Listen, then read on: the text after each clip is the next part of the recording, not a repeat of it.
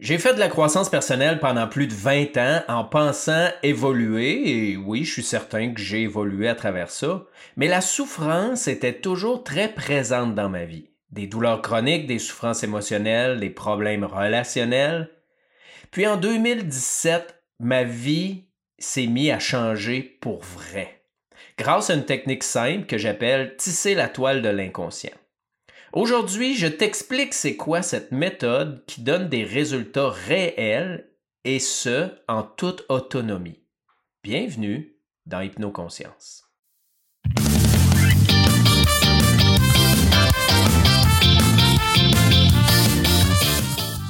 Salut, je m'appelle Pascal Brousseau. Merci d'écouter cet épisode de Hypnoconscience. Aujourd'hui, je t'explique la technique avec laquelle j'ai réglé mes problèmes de douleur chronique et de souffrance émotionnelle et je t'explique ça tout de suite après la petite musique enjouée.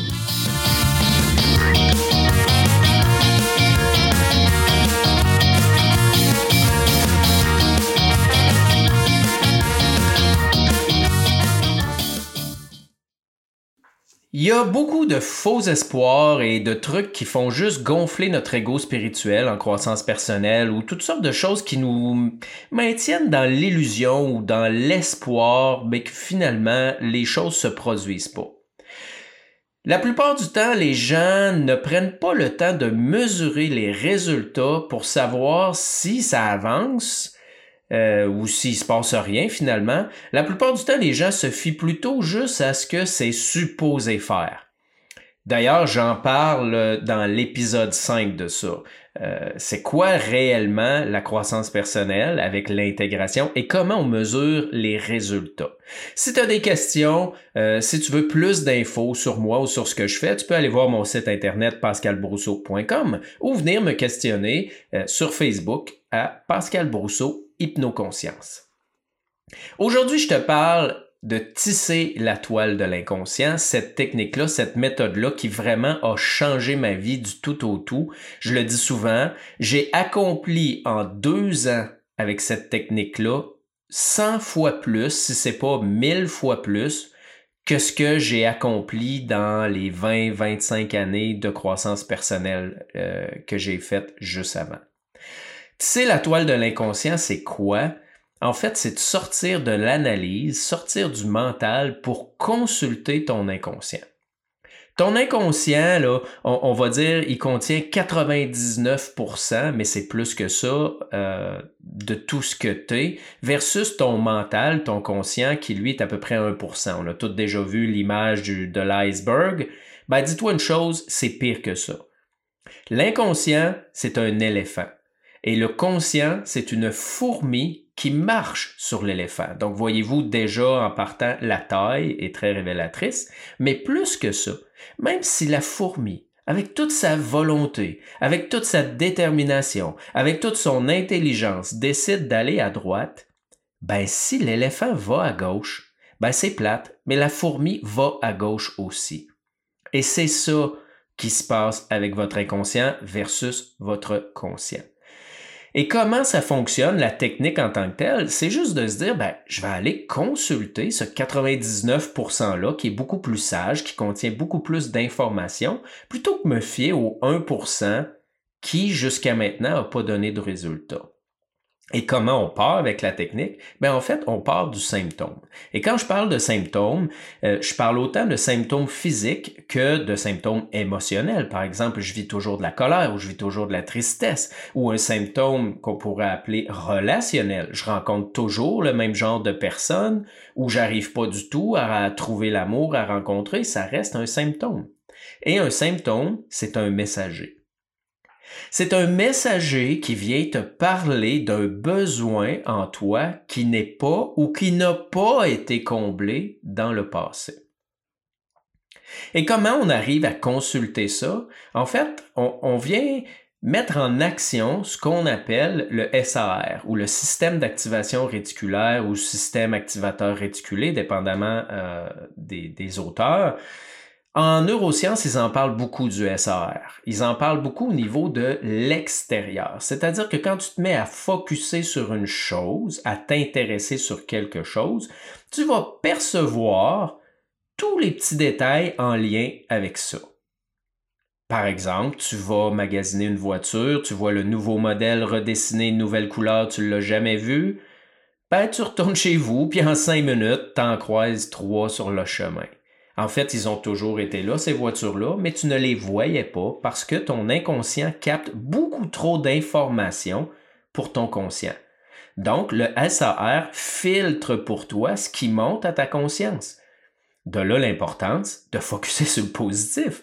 Parce que si tu focuses sur le positif, ton SAR, ton cerveau va se dire Ah, mais il veut du positif, il aime ça, donc il va te faire voir le positif. Alors que si tu focuses sur le négatif, ben, il va te faire voir le négatif pour te montrer que tu as raison et tu vas créer encore plus de croyances négatives par rapport à ta vie. Donc, bref, on veut aller utiliser l'inconscient ou le SAR pour avoir l'information qui émerge directement de l'inconscient pour ne pas être biaisé par notre mental qui, lui, observe les choses à travers des croyances, à travers des peurs et à travers de la culpabilité. Et en faisant ainsi, il y a différentes choses qui vont émerger. Euh, ça peut être des images, des émotions, des souvenirs, des impressions, des intuitions, des sensations physiques. C'est pas rare que je vois des gens qui ont aucune douleur à quelque part, un endroit particulier, et durant la séance, en vivant une émotion, il y a une tension qui commence à être dans le corps, parce que le corps, les émotions et l'inconscient, ça forme une trinité. Et de cette façon-là, lorsque ça émerge, on a accès à ce qu'on appelle la mémoire implicite versus la mémoire explicite. Et c'est la mémoire implicite qui permet de modifier des choses et de vraiment les transformer à l'intérieur pour changer l'émotion, pour changer la tension qui est là si elle est physique. Pourquoi? Combien de gens vous connaissez, probablement que ça vous arrive, qui disent je sais exactement d'où vient, mon problème, j'ai vécu telle chose quand j'étais enfant, ou moi j'ai pas eu une belle enfance, ou j'ai vécu tel, tel traumatisme. Et qu'est-ce que ça change? Ben, ça change absolument rien parce que c'est de la mémoire explicite. C'est de la mémoire qu'on ne peut pas modifier. Alors que la mémoire implicite, lorsqu'elle émerge, c'est comme une espèce de régression spontanée. Ça peut avoir l'air bizarre, mais je vois vraiment des clients qui me disent je vois ma mère et ils se mettent à me parler, puis je dis t'as quel âge? Ils me disent j'ai 6 ans et ils me parlent littéralement au présent. Alors que d'entrée de jeu, au début de la rencontre dans le bureau, lorsqu'on parlait, ils me disaient ben ma mère faisait ceci, ma mère faisait cela, ils me parlaient au passé. Donc on voit déjà qu'il y a une différence. Et lorsqu'on arrive à travailler cette mémoire implicite-là, ben, on peut changer la charge émotionnelle d'un souvenir, entre autres. Mais on peut intégrer différentes choses. Donc, l'idée, c'est tout simplement de suivre. C'est une forme de méditation pleine conscience, mais une méditation pleine conscience dirigée sur un symptôme qu'on ne lâche pas. Et là, on reste vigilant de ce qui émerge, de ce qui vient et on suit tout simplement comme une araignée qui tisse sa toile. Et si je peux vous donner, euh, par exemple, un exemple, euh, je prendrais quelqu'un qui euh, avait un problème de serrement de mâchoire, vous savez, du bruxisme. Donc, je lui fais tout simplement observer sa mâchoire et après un certain temps, il perçoit de la colère. Alors, je fais observer la colère. Et en observant la colère, après un certain temps, il peut émerger des images, des souvenirs, des choses qu'elle a vécues par rapport à sa famille, sa mère, son père. Et on observe ces souvenirs-là aussi. Et éventuellement, il y a une boule dans la gorge qui s'installe. Et lorsqu'on observe ça, que je demande de quoi on aurait eu besoin, souvent avec la boule dans la gorge, la personne va me dire je suis pas entendu, je n'étais pas entendu, j'arrive pas à m'exprimer. Et lorsque je fais observer ça, ben on finit tranquillement, encore comme une araignée qui va d'un point, qui part à un autre point, qui s'en va à un autre point. On peut percevoir, par exemple, la culpabilité ou la peur qui ont empêché la personne de s'exprimer, comme par exemple la peur du rejet ou la peur de faire de la peine. Et on vient de trouver exactement la source. Alors là, on travaille le pourquoi la personne n'est pas capable de s'exprimer. Et lorsqu'elle commence à s'exprimer, whoop, la boule dans la gorge part. Parce que ses besoins sont comblés, la colère part. Et parce que la colère part, ben la euh, pas la gorge, mais la mâchoire arrête de serrer. Alors voyez-vous, c'est un peu sous ce principe-là que ça fonctionne et ça peut fonctionner pour un paquet d'affaires. C'est comme ça que j'ai réglé mes douleurs lombaires, c'est comme ça que j'ai réglé euh, une douleur du sciatique, mais tout ça, vous avez les exemples dans d'autres épisodes de mon podcast Hypnoconscience. Donc, c'est une technique hyper simple. Super simple, mais pas facile. Pas facile parce que dans notre société, on n'est pas habitué de faire ça, de méditer. Souvent, les gens ont l'impression de perdre leur temps. Et, mais surtout, ils ne sont pas habitués parce que ils sont habitués de réfléchir, d'analyser, de comprendre, de rationaliser. Mais là, il ne faut pas faire ça. On a tout le temps qu'il faut pour rationaliser, intellectualiser plus tard. Et les gens ont de la difficulté à rester là de nombreuses minutes. Souvent, ils vont le faire dix minutes, puis ils vont me dire Ah, mais ça fonctionne pas. Ouais, mais fais-le une heure, fais-le une demi-heure. Peut-être qu'aujourd'hui, il n'y aura rien, mais peut-être que demain, il y aura de quoi. C'est pas rare que je peux observer quelque chose pendant des jours, des semaines, sans vraiment intégrer rien, comprendre rien, aucune prise de conscience. Mais il faut tout simplement persévérer. Comme je le dis, la fois où j'ai réglé mon problème de nerf sciatique, je l'ai, en fait, j'ai observé une crise d'anxiété pendant neuf heures. Pendant neuf heures de temps sans arrêt. J'étais pas assis sans arrêt pendant neuf heures, je bougeais, euh, je cuisinais, je faisais du tai chi, je suis allé marcher avec mon chien, mais j'avais toujours une partie de mon attention qui était tournée vers l'intérieur pour entendre, sans chercher, sans analyse, sans réflexion, sans jugement et surtout sans filtre, sans filtrer ce qui émerge. Je fais confiance à cet inconscient-là. Parce que la phrase la plus commune que j'entends de mes clients, c'est je sais pas pourquoi ça n'a pas rapport, mais je vois telle chose. Ben, habituellement, c'est exactement la bonne chose à travailler et pour le mental, ça fait absolument aucun sens. Alors, faut juste appliquer la technique sans retenue, juste le faire, même si ça nous paraît long, même si on a l'impression de perdre du temps. Parce qu'en faisant ça, il y a plusieurs niveaux de transformation. En fait, à la base, il y en a quatre. Je pourrais vous en donner une cinquième, des prises de conscience. Juste le fait de faire des prises de conscience sur vos patterns, sur vos émotions, sur ce que vous vivez, ce que vous euh, ressentez, que telle douleur dans votre corps ou telle tension représente telle émotion, c'est déjà un immense changement que peut-être vous avez jamais fait avec toutes vos années de croissance personnelle. Et ensuite, il y a tout simplement ce que Peter Levine appelle le felt sense, c'est-à-dire ressentir ses sens. Et juste de faire ça, et c'est pas moi qui le dis, c'est lui dans son livre Réveiller le tigre, on peut libérer des tensions émotionnelles qui sont emmagasinées dans le corps au niveau du système nerveux, sans rien faire, sans rien comprendre, juste le fait de ressentir ses sens et d'être en pleine conscience dans son corps peut être suffisant pour libérer des traumatismes. D'ailleurs, lui travaille avec des vétérans de l'armée, des gens qui reviennent de la guerre et qui, euh, qui ont des syndromes post-traumatiques. Bien sûr, pour des syndromes post-traumatiques, il faut être suivi par un spécialiste. Lui en est un, c'est un psychologue. Euh, donc la technique, c'est la toile de l'inconscient, n'est pas une technique de thérapie pour les, euh, les pathologies psychologiques, c'est vraiment une technique de croissance personnelle, de développement personnel pour se libérer et retrouver la légèreté et notre plein potentiel. Une autre des transformations qui est possible, c'est vivre l'émotion jusqu'au bout, mais vivre l'émotion jusqu'au bout en conscience. Souvent, les gens vont me dire wow, j'ai tellement pleuré, Pascal, j'ai pleuré, j'ai pleuré, il n'y en a pas de fond, c'est un puits sans fond. Oui, mais tu pleures en inconscience. Tu pleures en te, lamentant sur ton sort, en revivant euh, ce que tu as vécu, en te disant que tu donc pas chanceux ou chanceuse, que c'est donc épouvantable. À ce moment-là, tu nourris la bête.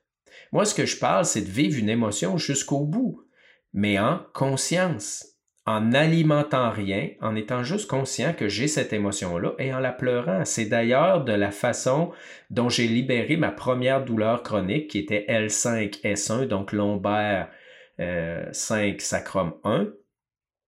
Et après avoir pleuré pendant trois jours en conscience un trauma que j'ai vécu dans mon enfance, 50% de mes douleurs étaient parties. Et pourtant, ça faisait près de 30 ans que j'avais mal et qu'aucun thérapeute ne m'avait donné absolument euh, aucun résultat, aucune satisfaction, aucun apaisement. Ensuite vient une autre façon de faire, ce qu'on appelle l'expérience intégrée. Le simple fait d'observer quelque chose en conscience, c'est comme observer une problématique avec un avant-plan et un arrière-plan. C'est comme observer une même chose de plusieurs points de vue différents en même temps.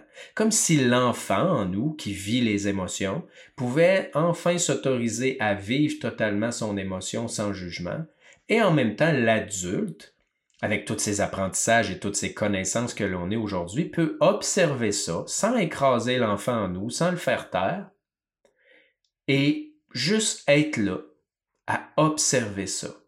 Et éventuellement, ça peut prendre une heure, comme ça peut prendre une semaine, ou ça peut prendre trois mois. Il y a des informations qui vont se communiquer entre ces deux aspects-là de nous, qui vont progressivement se rapprocher. Et sans que vous sachiez pourquoi, à un certain moment, l'expérience va s'intégrer. L'information va s'être communiqué entre les deux, ils vont avoir trouvé un commun accord et vous allez vivre une espèce de relâchement, apaisement émotionnel et vous allez être en mesure d'avoir une idée claire sur la chose. C'est ce qu'on appelle une expérience intégrée. Vient ensuite, à la fin, la magie de l'imagination, ce qui a été réintégré venant de l'hypnose, parce que l'hypnose et l'auto-hypnose, c'est essentiellement imaginer, rappelle-toi. Parce que le mental, le cerveau, ne fait pas la différence entre ce qu'on imagine et ce qu'on vit réellement. De cette façon-là, on peut aller modifier des charges émotionnelles provenant du passé, ce qui va littéralement modifier nos comportements émotionnels dans le présent. Ça peut paraître spécial, mais c'est comme ça que fonctionne l'hypnose. Vous pouvez ajouter à ça tout ce que vous voulez. Vous faites de l'EFT, euh, d'autres types de tapping, vous faites du power shaking, vous faites euh, n'importe quoi. Il existe toutes sortes de techniques corporelles ou, euh, ou émotionnelles. peu importe, vous êtes thérapeute, vous voulez ajouter autre chose, ben, c'est pas couler dans le béton cette technique-là. Vous pouvez rajouter tout ce que vous voulez qui va vous faire du bien. Cette technique-là est une façon de vivre, littéralement. C'est une façon de devenir autonome, autonome dans la résolution de nos problématiques et à les saisir sur le moment. Au lieu de dire Wow, je viens de vivre quelque chose, je suis allé dans ma famille, je vais appeler mon thérapeute, ça prend deux semaines avant d'avoir un rendez-vous, trois semaines, l'émotion est passée. Avec cette technique-là, vous pouvez vous occuper de ce qui est là immédiatement quand ça se présente. Devenez plus conscient, vous développez votre intuition, votre connexion avec vous-même. Pour moi, c'est vraiment une vraie façon de sortir de la matrice. Bien sûr, je parle de la matrice que l'on se crée soi-même dans notre tête, que notre ego se crée. C'est une façon réelle de devenir plus conscient de ce qui est là dans la vie. Bien sûr, il faut le pratiquer. Quand je dis c'est une technique de vie, c'est pas quelque chose qu'on utilise juste pour gérer un symptôme et qu'après ça on met à la poubelle. Idéalement, utilisez-la toute votre vie, vous allez voir une immense différence dans l'ensemble de vos comportements. Et éventuellement, quand les grosses choses vont être réglées, vous allez pouvoir travailler juste les petites choses qui restent. J'aurais voulu connaître cette technique-là il y a 25 ans. Ça m'aurait évité tellement de souffrance. Mais bon, c'est arrivé comme ça. Aujourd'hui, je suis content de la connaître et maintenant que j'ai découvert que c'est possible d'apaiser des douleurs et des maladies chroniques et que je l'ai vu même à de nombreuses reprises avec mes clients, je ne peux pas garder ça pour moi. Je veux que les gens comprennent comment ça fonctionne et qu'ils deviennent libres. Parce que quand on peut se gérer soi-même, que ce soit physiquement ou que ce soit émotionnellement, ça n'a pas de prix et ça nous permet d'être plus libre. Si d'apprendre cette technique-là, ça t'intéresse, ben va sur mon site internet pascalbrousseau.com, excuse-moi, ou communique avec moi sur Facebook, Pascal Brousseau, Hypno Conscience. Je te remercie vraiment d'avoir écouté cet épisode-là jusqu'à la fin. J'espère que ça t'a renseigné un peu plus sur qu'est-ce que la technique c'est la toile de l'inconscient exactement. Je te salue et je t'attends dans un prochain épisode et qui sait, peut-être dans la formation et dans les pratiques de groupe. À bientôt.